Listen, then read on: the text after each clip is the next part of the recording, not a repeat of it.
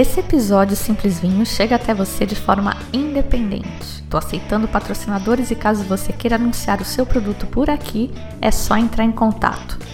Se você consome e acha o conteúdo legal, também pode apoiar diretamente. Saiba como acessando www.simplesvinho.com.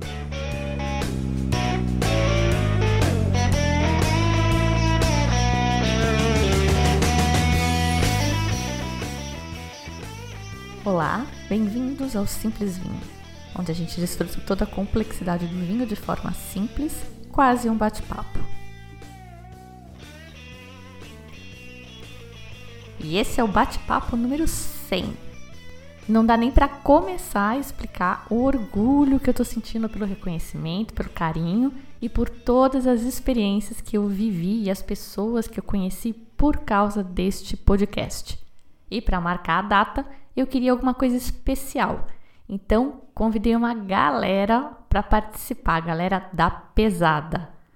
Foi numa época que eu andava meio irritada com as bobagens que a gente escuta por aí sobre vinho então eu pedi a cada um dos meus convidados que quebrassem um desses mitos do vinho que a gente ouve tanto, tanta gente repetindo que até começa a desaprender o que a gente já sabia.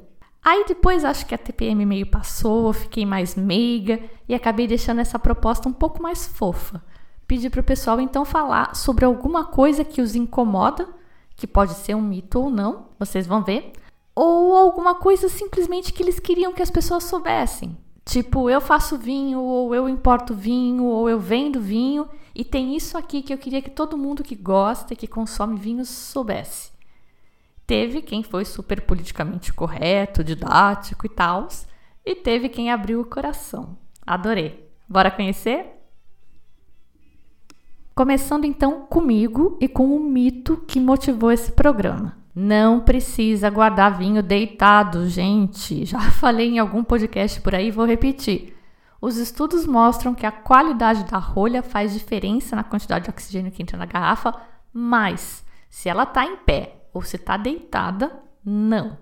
O importante é guardar o vinho bem num local escuro, frio, sem trepidação e úmido, porque é a falta de umidade no ar que vai fazer a rolha secar e encolher e deixar entrar oxigênio. Mas se você já deu esse conselho por aí, também não precisa ficar chateado, porque até no meu material do WST está escrito que os vinhos devem ser armazenados deitados. Material de 2018, não é nem velho. Bom, meu primeiro convidado que falou sobre guarda de vinhos foi Marcelo Copelo. Oi, pessoal, eu sou Marcelo Copelo. Bom, eu trabalho com vinhos aí quase há quase 30 anos, sempre com comunicação, conteúdo, produzo eventos, escrevi livros, já ganhei vários prêmios com livros, com outros tipos de concursos de conteúdo. Tenho uma revista, tenho um concurso de vinhos, enfim, faço um monte de coisas dentro do mundo do vinho ligadas à comunicação e conteúdo. É, meu tema vai ser é, o mito de o vinho quanto mais velho, melhor. É, e de cara, eu acho que é mito porque no vinho raramente se aplicam regras lineares. Não existe que todo vinho é mais é melhor mais velho, tá? Não é, não é isso. É, a maioria dos vinhos é feito, até por uma questão de mercado, para serem bebidos assim que saem é, ao mercado. Tá? É, comprou, abriu, bebeu, ficou feliz e comprou mais um. Tá? A regra é essa. Os vinhos que são feitos para uma longa guarda são exceção. Tá?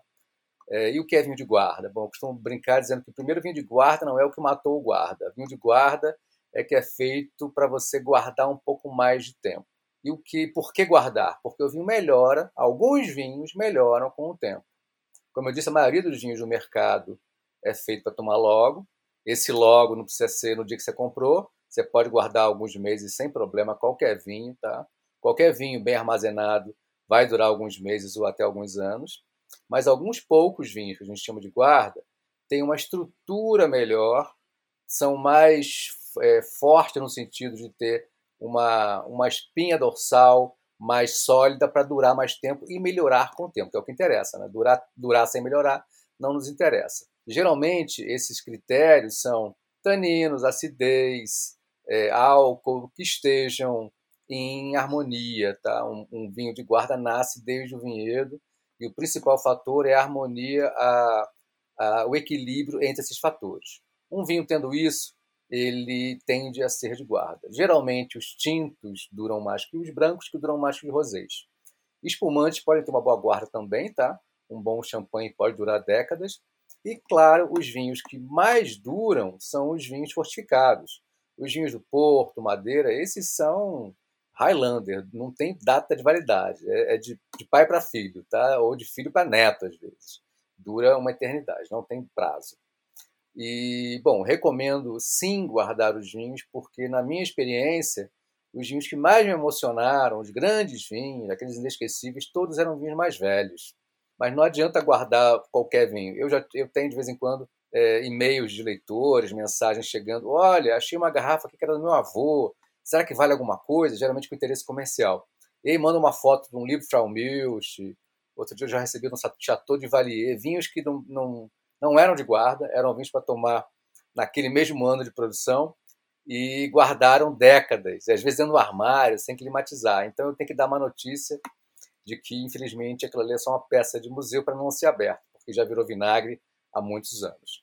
Então, quanto mais velho, melhor é um mito. Vinho de guarda existe sim, vale a pena guardar, vale a pena se emocionar com vinhos antigos. Eu me emociono muito. Ok? Informação bônus: se vai guardar o vinho para beber quando tiver evoluído, pode guardar e esquecer, tá? Porque a quantidade de oxigênio que entra na garrafa depois de um ano aumenta minimamente. Se você olhar num gráfico, é praticamente uma linha reta. O grande impacto são nos primeiros meses. Então, se a ideia é guardar, trate de guardar mesmo, 10 anos ou mais. Próxima convidada é minha amiga Ana Carolina, uma gênia que está causando na França, revolucionando o champanhe. Eu sou Ana Carolina, antiga advogada que me deixei seduzir pelo universo do vinho. Comecei escrevendo no Instagram, no perfil Ana Intwine, e acabei aqui na França fazendo curso de vinhos no Instituto Le Cordon Bleu. A minha curiosidade é que o espumante sem degorgement, vendido com as borras ainda na garrafa, é um completo desconhecido aqui na França. Dia desses eu pedi para a Casa Valduga enviar umas amostras do Valduga Surly para fazer uma degustação com os especialistas aqui do, do meu curso e todo mundo ficou extasiado de nunca ter visto um espumante feito pelo método tradicional vendido ainda com as borras na garrafa. Disso eu fui pesquisar a legislação aqui da França de Champagne e das outras regiões que permitem a elaboração de espumantes sobre, eh, de acordo com o método tradicional, que são os cremants, a gente tem os mais famosos na Alsácia, no Loire, e eu percebi que não tem nenhum lugar escrito que degorgement é obrigatório. E eu, como boa ex-advogada, achei uma brecha para a gente argumentar que o degorgement ele não é obrigatório, mas ele seria apenas o método a ser utilizado se o produtor quisesse eliminar as borras da segunda fermentação. É claro que essa linha de pensamento não vai colar em champanhe, porque champanhe sempre foi, desde o início, associado à nobreza, a um produto caro, brilhante, e isso tudo faz parte do posicionamento das marcas e das maisons. Mas por que não testar esse processo nas regiões que fazem cremant? A Alsácia, por exemplo, é super avant-garde e seria uma boa opção para os produtores locais colocarem uma nova ideia no mercado. Eu estava pensando que o espumante método tradicional sem degorgement seria então uma jabuticaba. E aí eu acabei lembrando que isso existe na Itália. O Prosecco col fundo. Uh, se o Prosecco, em geral, ele é feito uh, pelo método Charmat, que a tomada de espuma ocorre em tanques de aço inox, os produtores do norte da Itália desenvolveram uma técnica de tomada de mousse para o Prosecco feito na garrafa e o Prosecco é vendido na mesma garrafa e sem o degorgement. Então, Itália e Brasil estão na vanguarda e a França está ficando para trás. Vamos ver como é que isso se desenrola. Jéssica Marinzec queria falar sobre fundo da garrafa, mas esse tema estava reservado para o nosso amigo impagável, o sommelier de caca. No fim, o danado acabou não conseguindo me mandar o áudio a tempo. Mas sério, gente, tem alguém aí ainda pagando caro por vinho ruim em garrafa pesada? Dica adicional do meu marido. Prefira a garrafa com fundo chato, porque essas garrafas muito fundas, você acha que tem vinho, que tá, a garrafa tá cheia ainda, quando você vai ver, tem mais nada. Mas bem, a Jéssica tirou de letra, tirou ali da cartola a sangue frio, um outro mito do vinho a ser quebrado. Oi, pessoal. É, eu sou a Jéssica Marinzec, sommelier da Evino. Estou feliz com o convite da Fabi, obrigada. É, olha, um dos mitos que eu ouço muito no mundo do vinho e que ele me incomoda como profissional, mas eu acho que é, é o dever da gente, né, de nós profissionais, também de alertar o público, que é esse preconceito com vinho meio seco, né? Então, ah, não vou tomar esse vinho, vi ali no, atrás do rótulo que tá escrito meio seco, e eu não vou tomar, porque é, é vinho doce, esse negócio vai ser doce e tudo mais. Uh, eu acho que, inclusive, o primeiro mito que a gente poderia quebrar é não, não generalizar o vinho, né? Essa é uma das é um dos grandes erros que a gente pode cometer. Mas quando a gente fala de vinho seco e meio seco, o que, a gente precisa entender em termos de legislação, tá? Esse, essa terminologia não está ali no seu contrarótulo à toa, ou porque o produtor quis, ou a Jéssica quis, ou a Fabi quis, ou o importador A, B ou C é uma legislação do Ministério da Agricultura dos seus países. Então, quando a gente fala de Brasil, por exemplo, para um vinho ser classificado como seco, ele precisa ter é, até 4 gramas por litro de açúcar. É, açúcar residual, tá, galera? Não estou falando de açúcar que foi adicionado, nada disso. Para um vinho ser considerado meio seco, ele precisa ter acima desses 4 gramas por litro de açúcar e até 25 gramas por litro de açúcar. Olha que loucura, olha que grande, né? Essa, essa diferença. E acima dos 25 é o que a gente chama de vinho doce e ou suave. Essa medida ela é completamente diferente quando a gente fala de Europa. Lá eles levam em consideração o nível de acidez do vinho, porque quanto maior for a acidez, menos a percepção desse residual de açúcar. Tá? Então, voltando aqui para a nossa, nossa realidade, para o nosso Brasilzão, tem vinho que pode ter 4,2 gramas por litro de açúcar residual, de novo, açúcar da própria uva, e ainda sim ter que ser classificado como meio seco. Mas quando a gente toma um gole desse líquido no paladar, ele obviamente vai parecer um vinho muito mais seco por conta de toda a sua estrutura. Então, é, eu entendo que como consumidor, às vezes você está na frente de uma gôndola, de uma gôndola e tudo mais, e essa informação não é clara para ti. Então pergunta, tá no site, olha as informações do site, manda mensagem para o saque é, se ficou essa dúvida. Mas não tenha preconceito sobre é, o vinho meio seco, tá bom? É um conjunto de diversos fatores que fazem com que o vinho seja equilibrado ou não é a quantidade de álcool, é o residual de açúcar, é a acidez, é a fruta. Então, diversos elementos eles contribuem para aquilo que a gente chama de equilíbrio do vinho, tá? É, não é um, um elemento só. Ah, então só vinho com 13,5 de álcool para cima que é bom é, essas afirmações elas nivelam o vinho muito por baixo, porque a produção ela começa ali no vinhedo é, com cuidado super é, é rigoroso do enólogo, do viticultor, de todo mundo. Então esse, esse era o meu recado. É, espero que vocês tenham gostado. Qualquer dúvida, a gente está por aí nas redes sociais. Muito obrigada. Complementando o tema, que eu acho super pertinente a legislação europeia pondera o teor de açúcar residual do vinho de acordo com a acidez daquele vinho, que contrabalanceia, né? Então, enquanto a gente aqui estipula que só é seco até 4 gramas por litro de açúcar residual, a europeia, que segue a OIV, a Organização Mundial da Vinha e do Vinho, diz que até 9 gramas por litro de açúcar pode ser classificado ainda como seco, desde que a diferença com a quantidade de acidez, que vai estar expressa em gramas de ácido tartárico por litro, seja menor do que 2 gramas por litro. Para vinho tranquilo, isso, hein? Espumante é outra história. Três mitos na sequência agora: mineralidade, sulfitos e vinho bom é o vinho que você gosta. Olá a todos, eu sou Alexandre Lala, jornalista de formação, já trabalhei em um monte de lugar, no Jornal do Brasil, eu tive a coluna Vinhos e Outras Cachaças, na revista Programa durante muitos anos, já não me lembro exatamente quantos, site Wine Report, site com meu nome, já trabalhei, já escrevi para a Adega, é, antigamente para a Gula também, para a revista de vinhos em Portugal, outras revistas também na Europa, e sou agora o editor da Gula, que voltou, está nas bancas já, comprem, está muito bonita, a revista Gula, que agora tem o vinho como principal assunto. Eu vou falar sobre um mito no mundo do vinho que é bastante repetido, bastante usado, especialmente nos últimos 20 anos, ganhou uma notoriedade assustadora, virou um termo que os enólogos adoram e os críticos de vinho adoram e repetem muitas vezes sem nenhum critério, que é a mineralidade.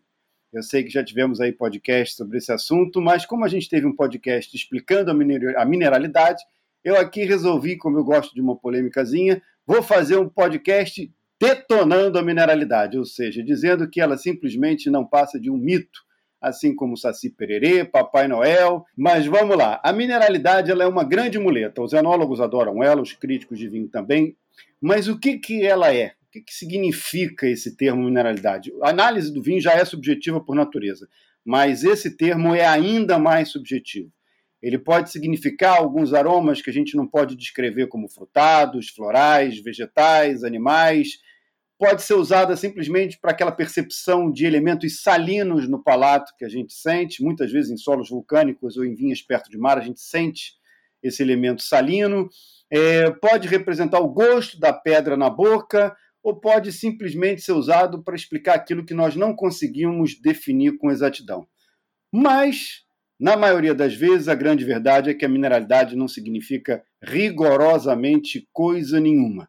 E para isso, basta a gente perguntar para algum enólogo, para algum sommelier ou crítico de vinho o que, que é exatamente a mineralidade e como ela é conseguida, de onde ela vem. Muito provavelmente vocês vão ouvir uma série de respostas diferentes e nenhuma delas respaldada cientificamente. Tá? A gente tem um geólogo que estuda isso, geólogo, só para quem lembrar, é justamente quem estuda a Terra. É, ele tem um estudo, aliás, vários estudos, uma coleção de estudos sobre isso, um anólogo galês que eu conversei para fazer uma matéria com ele, chamado Alex Maltman. Em todos os estudos dele, ele literalmente detona o termo mineralidade. É engraçado que, se nós pegarmos publicações do, do meados do século XX, dos anos 50, 60, 70, publicações sobre vinho, a gente não vai ouvir esse termo. A gente não vai encontrar nenhuma referência à palavra mineralidade é, nesses assuntos. No entanto, especialmente dos anos 2000 para cá, a gente se depara com esse termo de forma assustadora. O Maltman, inclusive, contou numa edição da revista Decanter o uso da palavra por 116 vezes pelos críticos e pelos jornalistas ali da revista. Ou seja, certamente virou uma grande muleta tanto para críticos quanto para enólogos. O grande problema da mineralidade, na minha opinião, é justamente esse nome. Mineralidade inevitavelmente associa-se à composição mineral do solo. Quem ouve essa palavra mineralidade pensa nos minerais que compõem esse solo. E, no entanto, é impossível que a composição mineral do solo se transforme em aroma ou gosto do vinho. Tá? É, vou repetir aqui palavras do Maltman só para balizar bastante esse assunto. A influência geoquímica direta sobre o sabor do vinho é amplamente indeferida, mas parece indemonstrada. O modelo popular de nutrientes sugados pela videira que se mantém no vinho pronto, a ponto de serem percebidos na degustação, é insustentável. Os valores minerais que atingem a fermentação são minúsculos, são menos de 0,02%. Tá, e tem muito pouca relação com a composição do substrato e ainda mais complicado, podem ser contaminados por processos como clarificação, colagem, infiltração, entre outras coisas. No vinho finalizado, existem nutrientes inorgânicos é, em concentrações muito abaixo dos limiares de reconhecimento humano e são inundados por metabólitos secundários, secundários orgânicos que, estes sim, constroem de fato os aromas e o sabor dominantes do vinho. Assim como qualquer influência geoquímica, como a dos fatores físicos, tem de ser altamente complexa e indireta. Só para balizar e traduzir tudo que ele falou aqui, a geologia da vinha tem influência direta no resultado final do vinho. É uma noção romântica essa afirmação. Tem um ótimo resultado jornalístico, funciona como tática de marketing poderosa, mas é completamente anedótica e, de qualquer forma literal, cientificamente impossível. O Maltman, quem quiser saber mais sobre esse assunto, tem um estudo chamado Mineralidade no Vinho, uma perspectiva geológica, um tratado de 37 páginas que utiliza extensa bibliografia e, de forma científica, tira luz sobre trevas, emprestando uma saudável lufada de objetividade onde antes reinava soberana e intocada a subjetividade. Então, é, a gente tem que ter muito cuidado quando usa a palavra mineralidade no vinho. É normal que a gente sinta aromas salinos, é normal que a gente sinta, por exemplo, em solos de calcário, aquele aroma muito claro de giz, mas isso definitivamente não tem nada a ver com a composição mineral do vinho. Ele deixa até o Maltman, no estudo dele, uma porta aberta ao romantismo, ou a essa noção de que a mineralidade possa existir. Mas isso segundo o próprio Maltman, advém muitas vezes da fermentação. Como ele próprio diz, qualquer conexão tem que ser indireta. A gente, por exemplo, pode admitir que um baixo teor de nitrogênio em solos inférteis é, leve ao mosto é, leveduras que metabolizem mais enxofre. Também a gente teve muita especulação de que a mineralidade possa envolver compostos portadores de enxofre. Então, essa é uma porta aberta, a quantidade de nitrogênio no solo, por exemplo. Mas, de qualquer maneira, a gente precisa sempre deixar muito claro que não há nenhuma relação científica comprovada entre os minerais que estão no solo e esse gosto que a gente sinta, os cheiros que a gente sinta no vinho.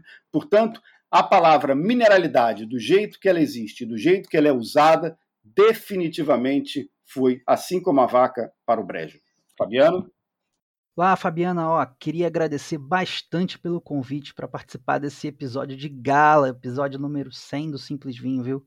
Fiquei muito feliz de poder participar e muito honrado. Para quem não me conhece, eu sou Diego Marra, junto com o Rodrigo Ferraz, a gente constrói um conteúdo bem legal lá no canal do YouTube Vinhos de Bicicleta, vale a pena conferir, pessoal. Mas hoje eu estou aqui para falar dos conservantes à base de enxofre, dos sulfitos. Muita gente boa diz por aí que os sulfitos são os grandes vilões do mundo industrial, né? Eles chegaram no vinho com a indústria. Mas isso não é bem verdade, não. Os produtores já usavam enxofre desde o século XVI, ou seja, eles já são bem antiguinhos na praça, né?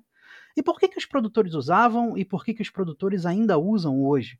Na verdade, o enxofre ele entrega duas características que são muito legais para o vinho. Em primeiro lugar, efeito antimicrobiano. É, os sulfitos impedem que o vinho seja atacado por micro-organismos, né, que seja estragado. Em segundo lugar, entrega também efeito antioxidante, ou seja, os sulfitos impedem que o oxigênio destrua as características do vinho. Então, o vinho acabava durando mais. Agora, para ser sincero, tem que confessar uma coisa. No século XX, realmente a indústria alimentícia deu uma abusada na quantidade de conservante que colocava na nossa comida, na nossa bebida, né?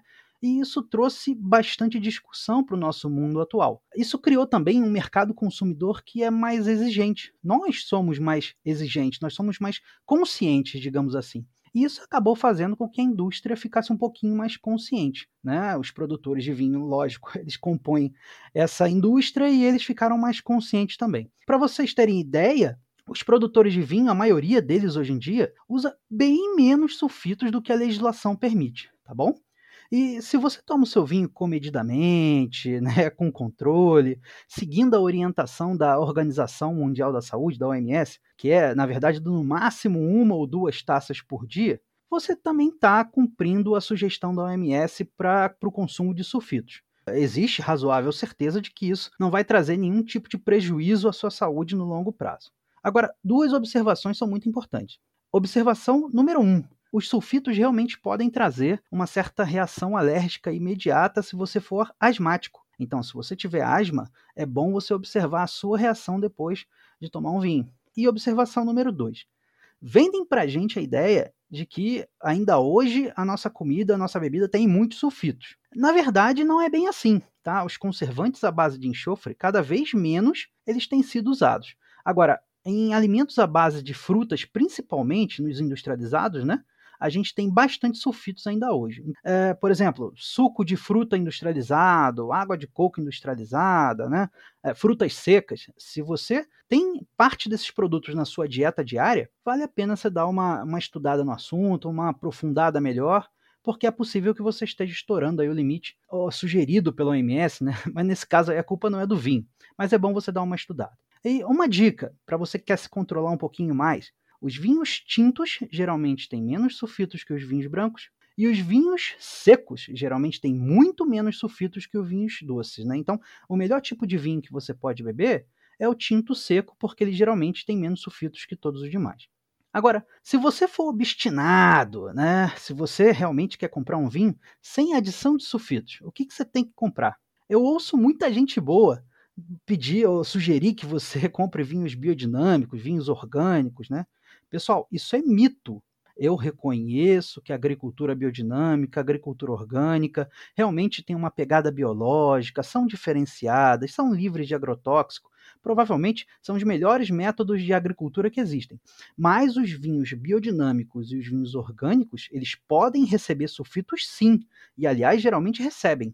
Se você não acredita em mim, vá até uma loja especializada, vá no supermercado, encontra aí um vinho que tem o selo de vinho orgânico, gira o contrarótulo que você vai ver escrito lá a expressão contém sulfitos ou contém conservante INS 220, que é o código internacional do dióxido de enxofre. Agora, se você quiser realmente é, beber um vinho sem adição de sulfitos, você tem que procurar produtores artesanais que vinificam os vinhos naturais. A gente geralmente chama esses, esses vinhos de vinhos naturebas, né? É, e os produtores, muitos não usam realmente aditivos enológicos, eles não adicionam sulfito no vinho. É, Fabiana, mais uma vez eu queria agradecer aqui a minha participação, obrigado mesmo, fiquei muito honrado e muito feliz, tá? Vida longa ao Simples Vinho e que muitos outros episódios venham. Um grande abraço para você e para todo mundo. Oi, Fabi, Bem, só me apresentar, sou Marcel Milwa, sou editor de vinhos da, da Prazeres da Mesa, já passei por diversos veículos de comunicação, sempre focado em vinho e consultor da área também. Queria te agradecer o convite para participar desse centésimo episódio do seu podcast. A gente sabe que é, não é fácil gravar podcast, manter essa linha de comunicação constante por tanto tempo. Então, queria te parabenizar por essa conquista, para chegar nessa meta e que venham a próxima centena de episódios, ou muitas centenas de episódios, milhares, tudo de bom. E adorei o tema que, que você me convidou para falar. Quando você me propôs esse tema, eu fiquei pensando né, quais, quais os temas que, que mais me cutucam recentemente. E uma conversa que eu tive comigo faz poucas semanas, a gente caiu naquele dilema, aquela frase mágica que a pessoa falava: ah, vinho bom é o que você gosta. E em princípio eu, eu concordei com, a, com, essa frase. E ele me cutucou, falou, pô, mas sério, uh, vinho bom é que a pessoa gosta? E depois eu fiquei me corroendo com isso. Eu falei, putz, não. Tem um lado bom, que obviamente o vinho bom é que você gosta, e você confia no seu gosto, e você vai, né, se encoraja, se empodera para fazer suas escolhas. Mas ao mesmo tempo isso te coloca numa, numa zona de conforto. E isso me incomoda no mundo do vinho, né? A gente tem zona de conforto para tantas outras coisas na vida. Numa rede de fast food, que você pode em qualquer lugar do mundo, vai ser uma zona de conforto. Num, num refrigerante, né? De lá em qualquer parte do mundo vai ser sua zona de conforto. Uh, uma bandeira de hotel, né? Que é um, um padrão de, de hospitalidade. Falar em qualquer lugar do mundo que eu for, se eu for naquela bandeira, eu vou ter aquele padrão. E o vinho, para mim, é, é, exatamente o oposto. Né? É um lugar para que a gente pode e deve usar, a gente pode e deve provar diferentes coisas. Né? É uma matéria-prima tão, tão simples, a gente tá falando de uva simplesmente uma uva. É uma fruta que, quando processada, conforme o lugar que ela é cultivada, conforme a variedade dessa uva, como ela é feita, dá possibilidade de milhares de interpretações diferentes. Então, acho que você deixar isso de lado para ficar só no vinho bom é o vinho que eu gosto, e ficar preso àquela marca, e tem algumas marcas que a gente conhece aqui, enfim, ah, gosto daquele Malbec da Argentina, daquele cara, não sei o quê. Falo, pô, não, tudo bem, né? Aquele produtor pode fazer um ótimo Malbec, mas você tem cinco vizinhos desse cara que também faz o mesmo, a uva plantada no mesmo lugar, mas feita de forma diferente, que dá interpretações diferentes para aquele vinho. Prova, se aventura, vale a pena. Né? E aí você vai entender, pô, de verdade, aquilo lá é diferente, mas por quê? Ah, porque um, ele é família de imigração italiana, ele adota técnicas mais italianadas para processar o Malbec e dá esse resultado diferente. Né? E acho que aí tem essa coisa de todo o valor por trás. Além de ser o vinho que você gosta, ele está empacotado nessa cultura de um lugar, de uma origem, de uma família, e que instiga você a conhecer outras culturas, outros países. Enfim, acho que esse é o, é o grande barato do mundo do vinho, além do simplesmente do que está na taça, e, e, que já é bastante. Então, minha, minha cutucada era mais em relação a isso. A gente saiu um pouquinho dessa zona de, de conforto do, das marcas que eu gosto e fico preso a elas. Falar, não, acho que o mundo do vinho, é, a gente pode e deve praticar a infidelidade. Só no mundo do vinho, deixando claro, tá? Mas enfim, aqui é uma área para se aventurar, se divertir, a diversão. Obviamente, nem, nem todo tiro vai ser certeiro, né? E, e faz parte da aventura. E, e, aí sim entra aquela coisa do vinho bom e vinho que eu gosto. Você tá numa mesa com quatro pessoas, uh, se abrir uma garrafa de vinho, talvez fala, putz, aqui eu errei. Uma das quatro pessoas pode gostar, né? E para ela já foi uma descoberta, já pode ter sido uma revelação. Né? Poxa, já tá ótimo. E um dia pode acontecer o contrário, ela vai abrir um vinho para você que ela não goste e você vai adorar. Pode ser pelo aroma, pode ser pelo sabor, pode ser pela variedade, pode ser pelo rótulo. Né? A gente não pode negar que até a imagem tem, tem um apelo né, de, junto ao consumidor. Pode ser por N fatores e cada um tem, tem seus gatilhos né, para se gostar de um produto. Mas minha, minha sugestão é justamente que, que explorem toda essa diversidade do mundo do vinho. Vão ter vinhos ótimos, excelentes, medianos, medíocres, horríveis isso, isso faz parte do jogo e, e para tentar minimizar, acho que é isso, recorrer às pessoas que, que o consumidor confia, né? Se você confia em uma pessoa, pode ser um crítico, pode ser um sommelier, pode ser um influenciador, uh, não importa, né? Tipo, vê alguma referência que você confie e vai lá e fala, poxa, deixa eu tentar para ver se, se vale a pena. Tá? Então você minimiza esse risco e, e faz uma, uma viagem um pouco mais segura. E a partir daí você vai conhecendo o seu gosto sem deixar de, de explorar. Né? Quando gente fala, oh, poxa, gostei daquela marca, daquela casa de champanhe, gostei daquele produtor da Borgonha. Cara, tudo bem, vai ser ótimo e tem N outros produtores que vão fazer um estilo parecido, mais interessante, que você pode gostar também. Então, meu brado aqui é por aventura em si. Né? Não, não fique nessa zona de conforto, não vai ficar só naquele produtor, naquele rótulo específico. Ele é ótimo, vai continuar sendo ótimo, pode ser seu porto seguro, mas diversifica. Era isso saúde, boa sorte e mais muitas centenas de episódios pela frente, Fabi. E pegando o gancho do Miwa, tem mais gente que acha que a gente deveria se arriscar e sair do óbvio. Olá, eu sou a Heloíse Meroli, sou fundadora e proprietária da Vinícola Legado, em Campo Largo, ao ladinho de Curitiba, viticultora e produtora de vinhos autodidata. E eu quero fazer uma provocação eu quero provocar todos vocês a provarem mais vinhos brancos, mais vinhos brancos nacionais. Historicamente, o consumo de vinhos brancos no Brasil sempre foi muito baixo, o que não combina nem com o nosso clima, nem com a nossa gastronomia. E eu acho que nós temos o hábito de achar que vinho sério, vinho que vale a pena ser levado a sério, são os vinhos tintos, os vinhos muito tânicos, muito encorpados, os vinhos que são exagerados em praticamente tudo. É muito tudo, muito álcool, muito açúcar, proporcionalmente, mesmo nos secos. E eu acho que os vinhos brancos, eles trazem uma infinidade de aromas e sabores que cansam muito menos o palato, são mais frescos porque tem mais acidez, valem a pena ser conhecidos. E você encontra desde vinhos brancos, frutados ou levemente adocicados, muito agradáveis, que vão desde um espumante moscatel doce a um vinho branco seco jovem, a vinhos brancos muito encorpados e longevos, que podem ser macerados com as cascas, podem passear um bom tempo em barrica de carvalho ou outros métodos de maturação, podem usar processos oxidativos, se tornando vinhos muito ricos, vinhos brancos é, licorosos. Então, eu acho que a gente deveria se abrir para isso. Acho que a gente tem que perder esse preconceito, essa falsa noção de que o vinho branco é um vinho de menininha ou é um vinho inferior. Quando eu dou aula de vinhos, eu sempre vejo que as pessoas estão mais dispostas a gastar 200 reais numa garrafa de vinho tinto do que numa de vinho branco. E hoje, como consumidora, eu acho que o vinho branco me entrega muito mais. Na gastronomia, normalmente, eu acho que eu aproveito muito melhor os pratos, porque eles não encobrem tanto o palato. E como produtora, eu sei que fazer um bom vinho branco dá muito mais trabalho, requer muito mais tecnologia e muito mais cuidados do que um vinho tinto. Então, a dica é essa: se abram para os vinhos brancos. Para nós, eu tenho na Vinícola Legado um vinho que é um bom exemplo disso, que é um vinho da uva Fiano.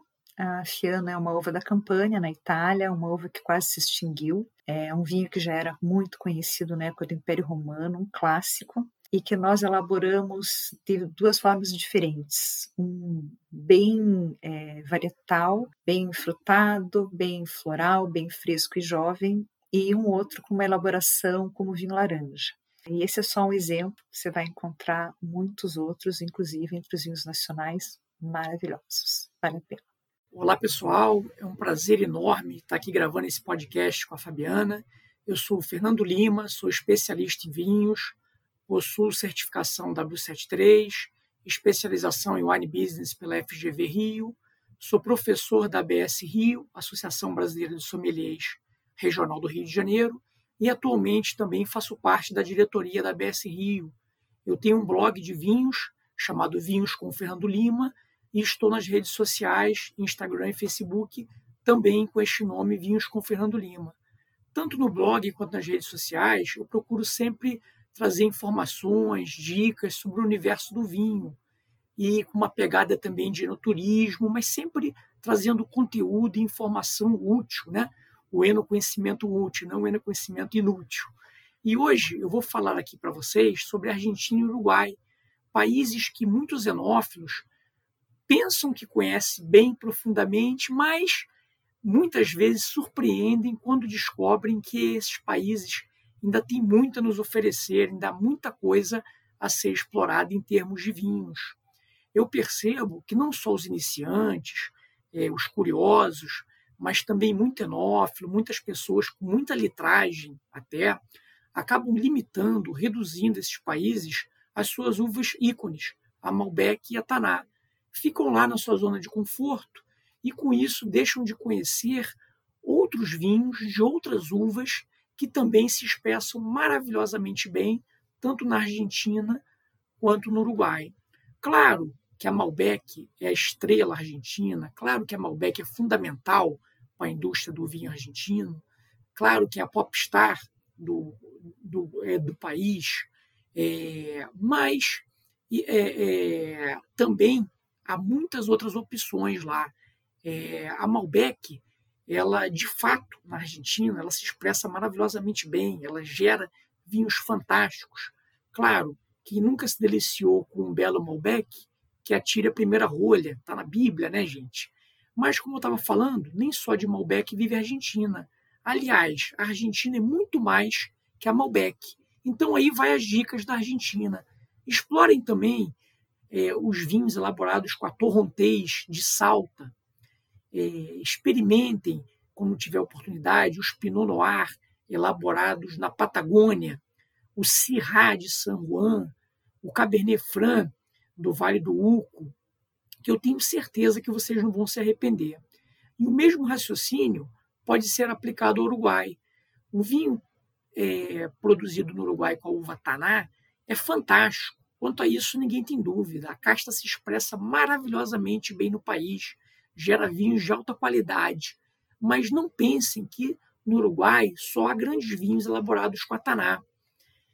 No Uruguai, eu gostaria de chamar a atenção para vocês da Marcelin, a uva tinta que gera vinhos fantásticos, a Petit Verdot, a Cabernet Franc e para quem curte o Albarinho uruguaio também é sensacional. Então, pessoal, fica aí a dica, tá? É, é, quando a gente explora um país, uma região produtora, claro, é importante a gente investir na uva ícone do lugar, aquela que se destaca, aquela que o país faz bem, mas não se limitem só à uva ícone. Saiam da zona de conforto, não fiquem observando o mundo somente através da fechadura. Há muitas outras possibilidades e oportunidades. E no caso da Argentina e do Uruguai, vocês vão descobrir que eles têm muito a nos oferecer, além das suas poderosas Malbec e Taná. São essas as minhas dicas. Um grande abraço para todos. Tchim, tchim. Bom, eu queria mostrar mais lados do mundo do vinho, não só o lado de quem bebe. Então, vocês já ouviram a Heloise, que é uma produtora, e eu chamei mais um produtor e um importador. E o ponto especialmente que o Eduardo Bassetti colocou mexeu comigo. Vocês vão sacar por quê. Olá, Fabi, muito obrigada pelo convite para dividir esse espaço com os seus ouvintes, um grupo que, aliás, eu me incluo. Meu nome é Camila, eu sou sócia da For Wine, uma curadoria de vinhos com pouco mais de dois anos de vida. Eu não sou nenhuma especialista, vim parar no mundo do vinho por paixão, essa paixão que carrega a gente a buscar cada vez mais conhecimento. Então é como consumidora e empresária do ramo que eu me sinto à vontade de partilhar uma visão muito rápida sobre o mercado do mercado de vinho atual no Brasil. Dois pontos a destacar. Os altos impostos, o vinho no Brasil ainda é entendido como um produto de luxo, ao invés de um item que deveria estar presente sempre no cardápio alimentar do brasileiro, e a falta de cultura do vinho, que acaba por levar aí a uma oferta de rótulos baratos para atender e conquistar esse mercado que é iniciante. O potencial é enorme, a gente tem muito a crescer em termos de consumo. O mercado de vinho sabe disso e por isso essa fórmula mais usual de oferecer produtos de baixo custo e ganhar em escala. Nessa dinâmica, a gente aumenta a base da pirâmide de consumidores de vinho, que é ótimo, a gente começa bebendo vinho mais barato mesmo e a gente tem tido muito bons resultados nesse sentido. No ano passado, em 2020, o consumo passou dos 2 litros per capita pelo segundo ano consecutivo.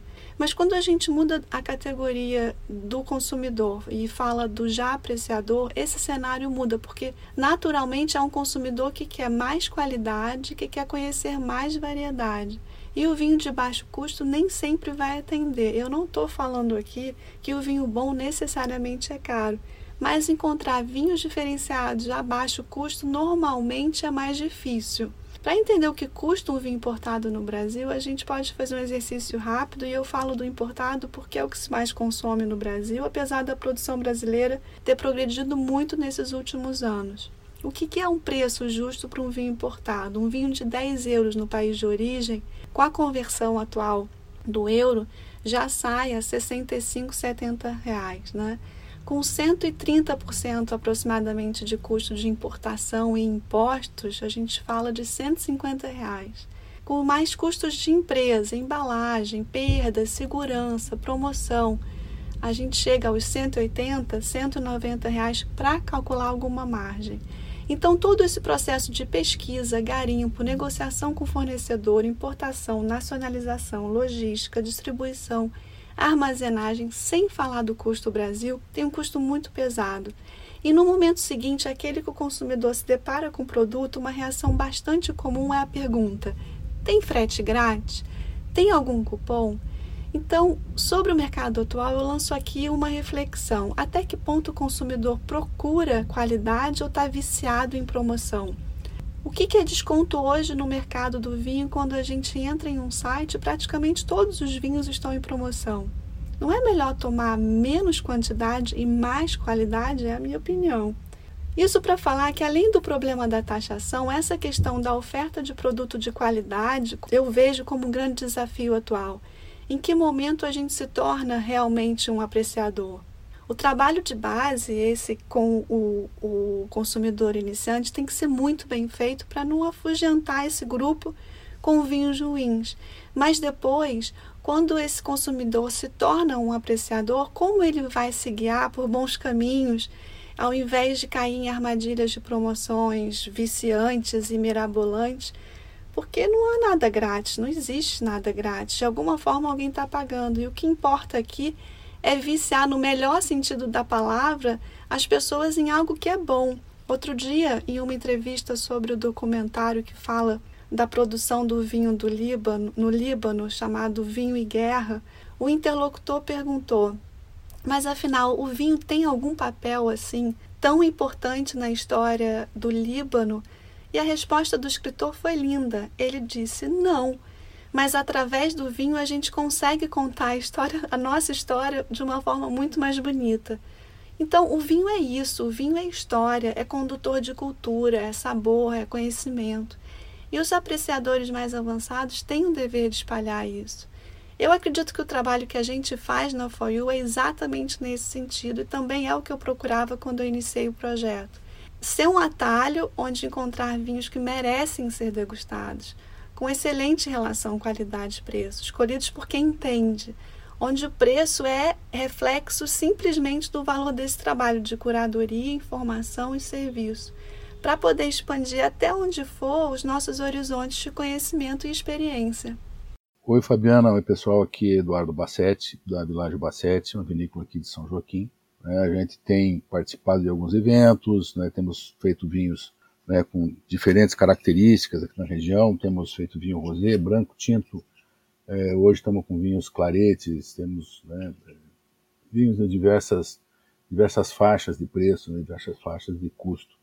Né? E a nossa região é uma região muito nova, tem uma característica de acidez bem acentuada. Né? Isso torna nossos vinhos muito fáceis de consumir, são vinhos que têm é, tido uma boa avaliação de maneira geral, né, todas as feiras e concursos que nós participamos.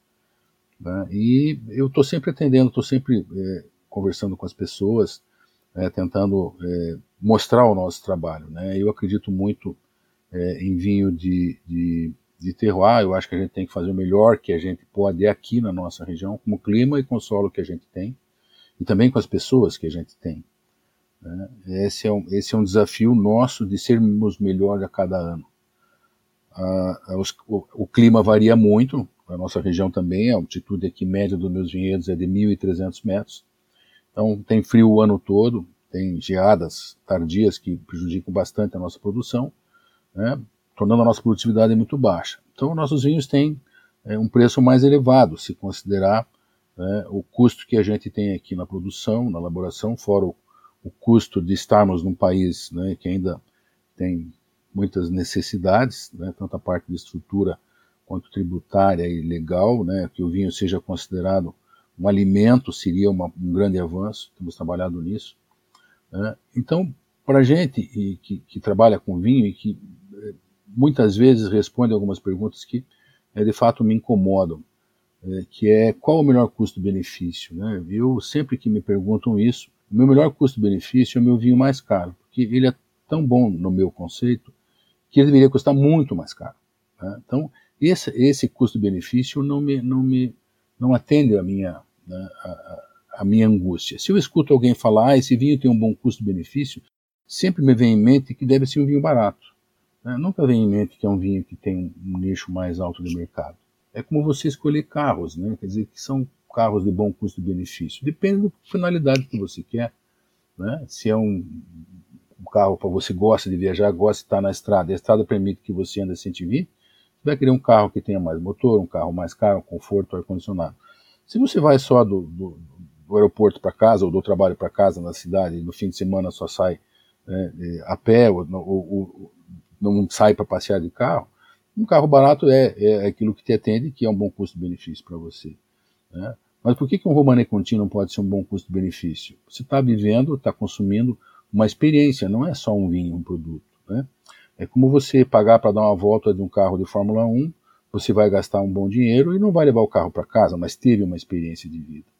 Então, a, a questão do custo-benefício sempre me remete a, a, a, tentar imaginar que vinho é aquele, né? Talvez dentro de vinhos que tenham a mesma qualidade, a mesma característica, o mais barato tenha o melhor custo-benefício. Não sei, eu acho que tem outras coisas que você consome quando consome um vinho. Então eu sempre fico com o pé atrás quando eu falo, ah, esse vinho tem um bom custo-benefício. Eu gostaria de, de, de, deixar que cada um sabe aquilo que melhor lhe agrada, né? Como você falar que vinho bom que você gosta. Nem sempre o vinho que você gosta é um vinho bom, né? Mas é, é, se você pode pagar e aquele vinho te satisfaz, é isso que vale. Né? Eu acho que é assim que a gente tem que tentar mostrar nossos produtos eu tenho vinhos abaixo de 100 reais, tenho vinhos de 500 reais. O bom custo-benefício vai ser quanto está disposto a pagar para provar aquele vinho. Mas com certeza você vai querer provar aquele mais caro, mesmo que naquele momento você não tenha o dinheiro para prová-lo. Mas eu te garanto que vai ser um bom custo-benefício, brincando com as palavras. Tá bom? Um abraço a todos, tomem sempre bons vinhos, divirtam-se e sejam felizes. Gente, eu falo em custo-benefício o tempo inteiro mas eu nunca tinha me ligado no quão subjetivo é esse conceito. Como se a apreciação de vinho já não fosse subjetivo o suficiente, né? Vou parar de falar isso. Rodrigo e Fernando Bucema falando sobre terroir. Una de las preguntas o de las dudas que hay en el mundo del vino, también podríamos decirle una de estas fake news, es que el terroir no existe.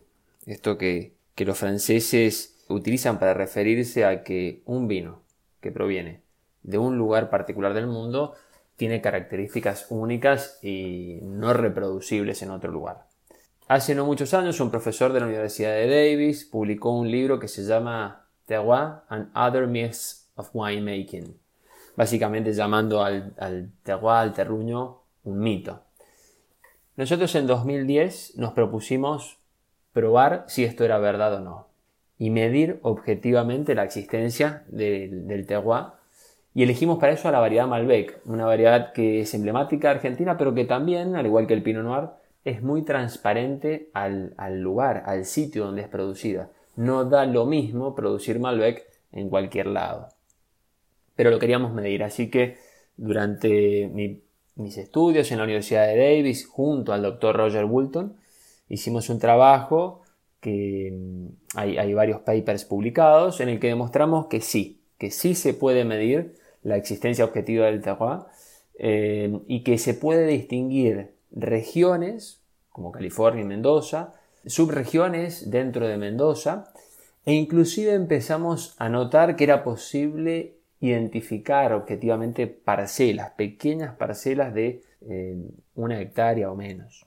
Pero para confirmar esto necesitábamos un segundo estudio, un segundo estudio que se enfocara sobre todo en estas pequeñas parcelas y en más años de estudio. Así fue como el trabajo que ha liderado mi colega Roy Urbieta y que recientemente hemos publicado en la revista prestigiosísima Nature Scientific Reports comprueba una vez más que sí se puede medir objetivamente el terroir, que el terroir sí existe, que los vinos que provienen de una parcela pueden ser completamente distintos no solamente en un año, sino en tres años sucesivos y que la variedad Malbec es una excelente forma de transparentar, de transmitir lo que un terruño tiene de único. Y allá aparecieron algunas preguntas en las que hoy aún trabajamos y una de las más importantes es, ¿por qué? ¿Por qué el, el terroir existe? Eh, claramente el suelo es uno de los factores más importantes y de los menos estudiados. Actualmente nos encontramos estudiando cómo este factor en su composición física, química y más recientemente microbiológica puede eh, darnos indicios de por qué un terruño, una parcela, es distinta a otra. ¿A qué se debe? Y por otro lado, algo no menor, esta diferencia que vemos en los vinos jóvenes, ¿cuánto tiempo dura? Eh, este es otro proyecto en el que estamos trabajando y en ambos esperamos durante el año 2021 y 2022 tener nuevas publicaciones para que la ciencia nos responda si el terruño existe, bueno, ya lo hizo, a qué se debe esa diferencia y cuánto contribuye el suelo y durante cuántos años los vinos únicos, los vinos de parcela, siguen siendo vinos únicos y vinos de parcela. Un saludo muy grande para todos mi nombre es Fernando Ducema y soy el director de investigación y desarrollo del Catena Institute of Wine em Mendoza, Argentina. Valendo! Olá pessoal, tudo bem? Eu sou o sommelier Rodrigo Ferraz, do canal Vinhos de Bicicleta. Estou aqui a convite da Fabi para falar um pouquinho sobre algo que eu acho inusitado, incomum no mundo dos vinhos. O que eu acho legal todo mundo saber é a respeito do fator humano dentro do conceito de terroir, que é o que nem todo mundo leva em consideração no mundo do vinho, né? O terroir é tudo aquilo que influencia o vinho, desde lá da vinha até a garrafa na tua mesa ali, né? Até o vinho pronto engarrafado. E é lógico que a gente já pensa direto no clima, já pensa na geologia, né? no solo, já pensa nas variedades, mas um dos fatores mais importantes que leva o vinho na tua mesa e que mais vai modificar esse vinho é o fator humano dentro desse conceito de terroir. Então, toda vez que você ouvir essa palavra, terroir, tem que também ser levado em consideração essa faceta do terroir que é o fator humano. Afinal de contas, você vê as vinícolas aí pelo mundo, a gente não pode escolher muito bem o solo que a gente está. Afinal de contas, a vinícola está instalada lá, ela vai ter que basicamente se virar com o solo que ela tiver. O clima da região é a mesma coisa, né? O clima é algo que muda ao longo de décadas, mas muito provavelmente a, a pessoa ali, o, a, a vinícola, vai utilizar de um clima ao longo de muitos anos, né? A variedade também, você vai escolher, vai cultivar essa variedade no teu vinhedo e, e ela vai dar um caráter para o teu vinho. Agora, o fator humano ali dentro, aí sim é o que vai fazer o vinho do vizinho ser diferente do seu. A escolha das leveduras, o legado familiar, a, a essência daquela vinícola, se é uma vinícola que tem um perfil mais industrializado, um perfil mais artesanal. Então, esse conceito, esse fator humano dentro do conceito de terroir acaba sendo primordial para fazer com que um vinho seja diferente do outro. E assim, é, esse mundo dos vinhos seja tão diverso e variado.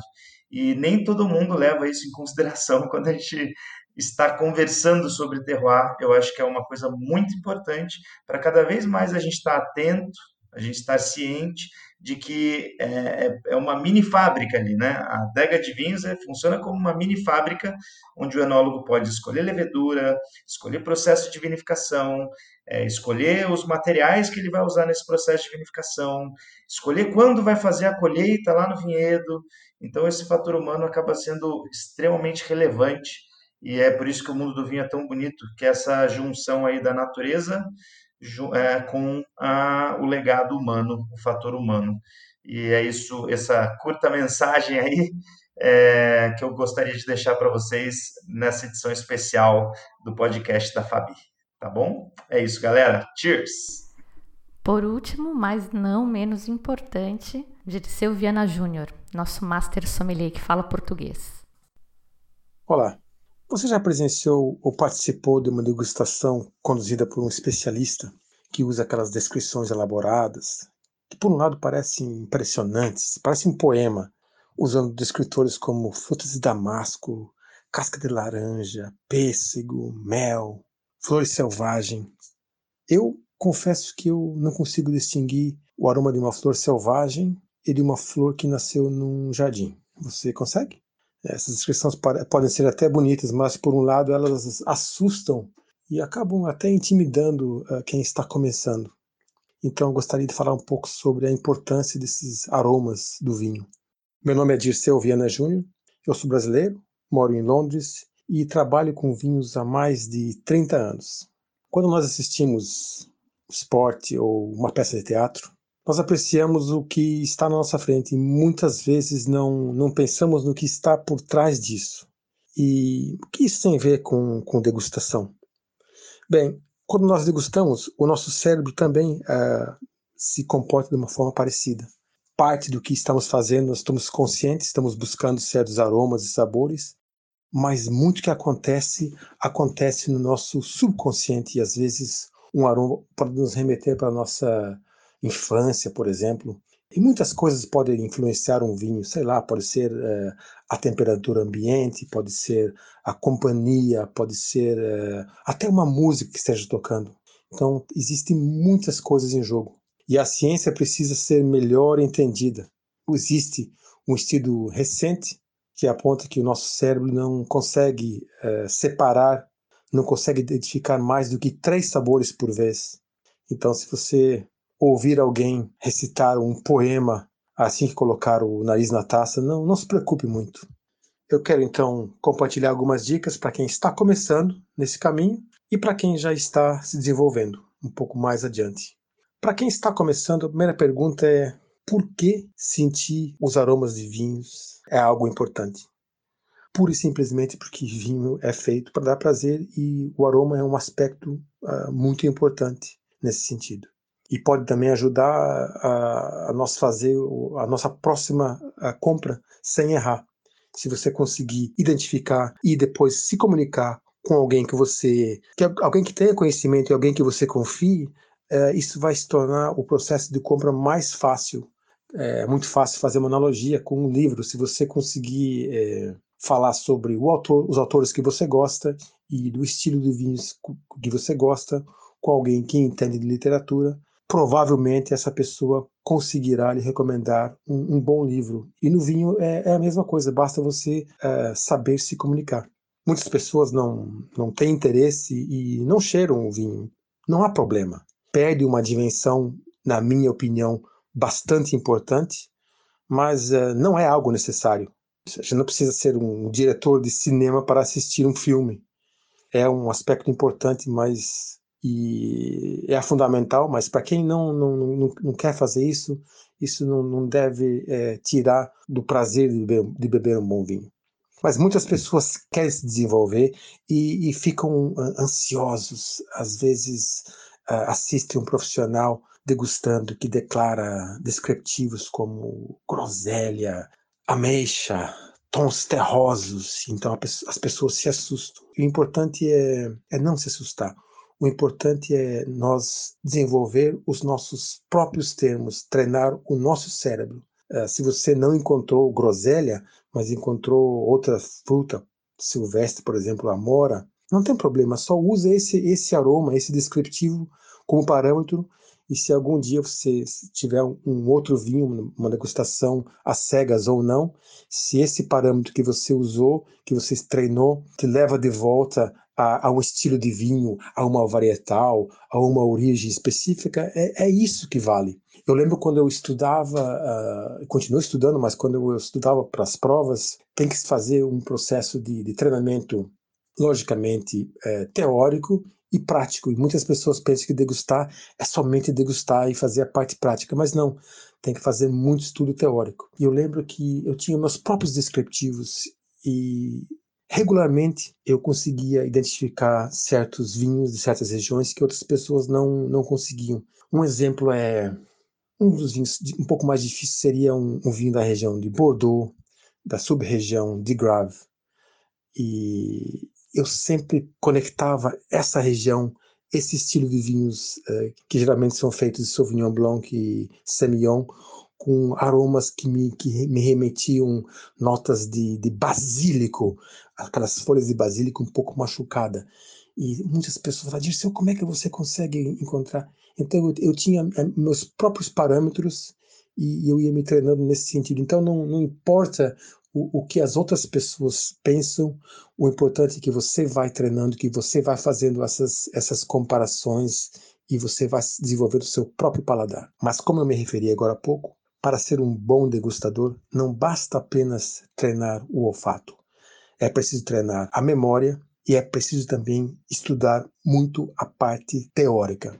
Eu vou dar um exemplo. Talvez a, a, maneira mais fácil de começar seria com o Sauvignon Blanc, que é uma uva fácil de identificar pelos seus aromas de ervas frescas e grama cortada. Com o tempo você vai se aperfeiçoando e um dia você se depara com um Sauvignon Blanc, que você sabe que é um Sauvignon Blanc, mas tem essas aromas mais tropicais com notas de goiaba, notas de maracujá. Então isso me remete a um clima mais quente. Qual poderia ser a sua origem? Uma das alternativas seria Nova Zelândia, a região de Marlborough. E você compara e contrasta com um Sauvignon Blanc que tenha, mais frutas cítricas, toque mais vegetal, pimentão verde, por exemplo. Quer dizer, um clima ainda um pouco mais frio. Poderia ser de uma região vizinha, e Terry, que é um vale ao lado então você vai com essa parte teórica e treinando a parte olfativa e treinando a sua memória, você vai começar a entender mais e chegar mais perto da origem. Algumas notas de toques de camomila, toques florais me levam a, a, a um Sauvignon Blanc da região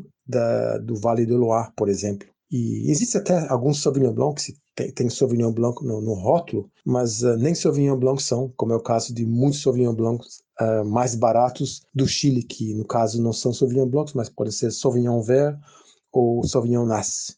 Então tem que saber, uh, tem que treinar não somente a parte olfativa e, as memórias, mas também a parte teórica. E falar em treinar o olfato, muitas pessoas pensam que a solução é comprar. Tem esses kits que chamam-se Le Nez de Vin, que podem até certo ponto ajudar, mas uh, na minha opinião não, não é necessário. Isso aí é, é, é supérfluo. A maneira mais interessante e mais divertida é você prestar atenção no seu dia a dia. Quando você vai no supermercado, quando você está numa feira, quando você está caminhando por um parque, por uma floresta, quando você tá, vai para um, vai num hotel, por exemplo. Eu faço isso muito como exercício pessoal no hotel que existem várias frutas no buffet. Uma maneira muito boa de, de, de, realmente pegar várias frutas e fazer essa comparação. Então não é necessário ter kit nenhum, é só você estar mais atento e mais concentrado no seu dia a dia. É uma maneira muito, muito mais interessante, muito mais divertida. Você está caminhando por um parque, você sente o cheiro da grama, você sente uh, notas de terra molhada, você se sente um aroma de flor, aromas animais. Esses aromas estão na nossa volta no dia a dia, não é necessário kit nenhum, é só necessário estar prestando atenção no seu dia a dia. Profissionalmente, é, lembra que eu falei antes do estudo científico que aponta que o nosso cérebro não consegue identificar mais do que três sabores por, por vez. É, é verdade, mas também deve-se é, considerar que muitos vinhos, principalmente bons vinhos, eles evoluem na taça. Então é bom uh, você voltar e prestar atenção porque os vinhos poderão mostrar um perfil diferente.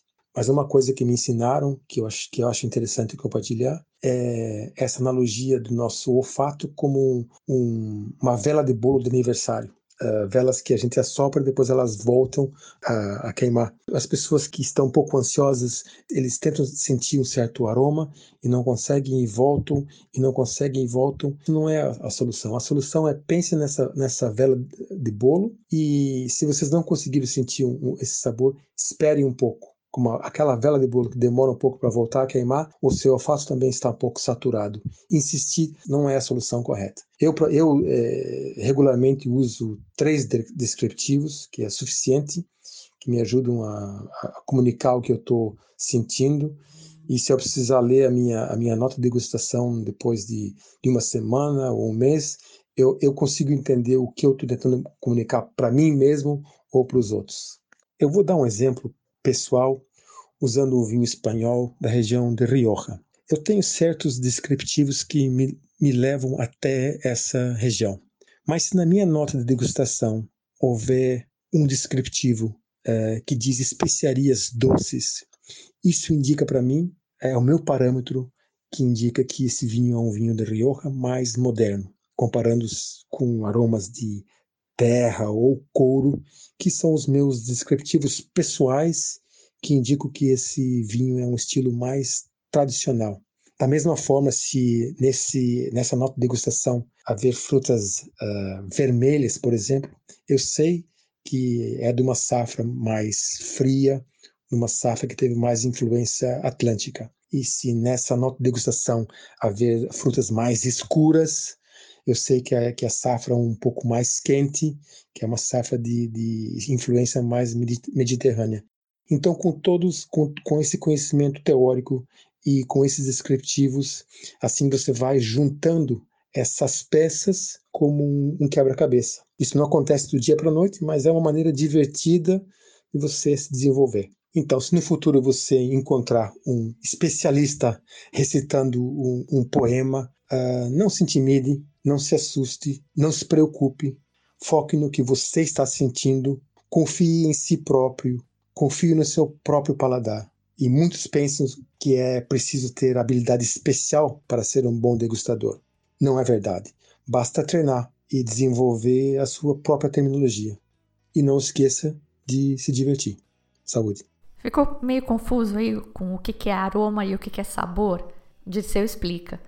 Lembra que a principal língua dele é o inglês há mais de 30 anos. Mesmo que na minha experiência muitas vezes os aromas que sentimos durante uma degustação se projetam no palato como sabores, eu gostaria de clarificar que quando eu me referi ao estudo científico anteriormente, seria melhor levar em consideração a palavra aroma e não sabores. Gente, eu deixei esse áudio do Dirceu por último, porque ele fez quase um podcast inteiro, né? E eu não tive coragem de cortar nada porque eu acho que essas dicas vindas dele têm um peso por causa dessa posição que ele conquistou, que é muito maior do que a Fabiana, aquela mané, falar. E ele toca em pontos que eu acho tão, tão, tão importantes. Algumas pessoas já tinham me perguntado o que eu achava do investimento no Lené Duvan, por exemplo, e quando a gente conversou, eu e o Disseu, né? E, e, eu vi que ele pensava exatamente como eu. Eu falei, puta, cara, é disso que você tem que falar, porque as pessoas são muito carentes de ouvir isso. E a cerejinha do bolo é uma coisa que eu também tento colocar para as pessoas com jeitinho, né? Nunca de forma muito contundente, porque eu sou só essa mané aqui. Mas, gente, vindo de um Master Sommelier, escuta. Enjoy the ride. Curtam o vinho, curtam a companhia, a experiência. Não se prendam a notas de degustação, coisas técnicas, formalidades, a menos, claro, que você esteja degustando profissionalmente. Enjoy the ride. Tomem mais vinho branco, arrisquem com vinhos desconhecidos, provem clássicos também, você, claro, paga um prêmio pelo nome, mas só assim você vai poder ter uma opinião sobre esse vinho e você vai ter essa experiência para o resto da vida. Casse, garimpe os pequenos produtores, valorize o trabalho de garimpo que um pequeno importador faz, ouça a opinião de pessoas confiáveis. Esse, aliás, era o tema original que a Ana Carolina trouxe. Peça a ajuda de um sommelier da casa, né? Ele tá lá para te ajudar e para melhorar a sua experiência. E a gente acabou achando mais legal falar de, do champanhe. Mas enfim, a mensagem era essa. Espero que vocês tenham curtido esse podcast número 100, tanto quanto eu. Eu sou a Fabiana Knossaisen e vou ficando por aqui com um simples vinho. Tchim, tchim.